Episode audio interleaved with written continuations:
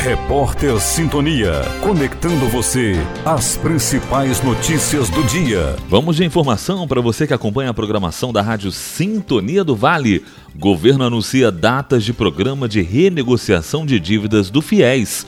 Estudantes com parcelas em atraso podem negociar os débitos entre os dias 7 de março e 31 de agosto. A renegociação é garantida a quem contraiu o financiamento estudantil até o segundo semestre de 2017. A dívida deve estar em atraso por no mínimo 90 dias e no máximo um ano, desde que o estudante seja inscrito no CAD único ou tenha recebido parcelas do auxílio emergencial. Douglas Gonçalves para a Rádio Sintonia do Vale. Repórter Sintonia, a informação na Rádio do Povo.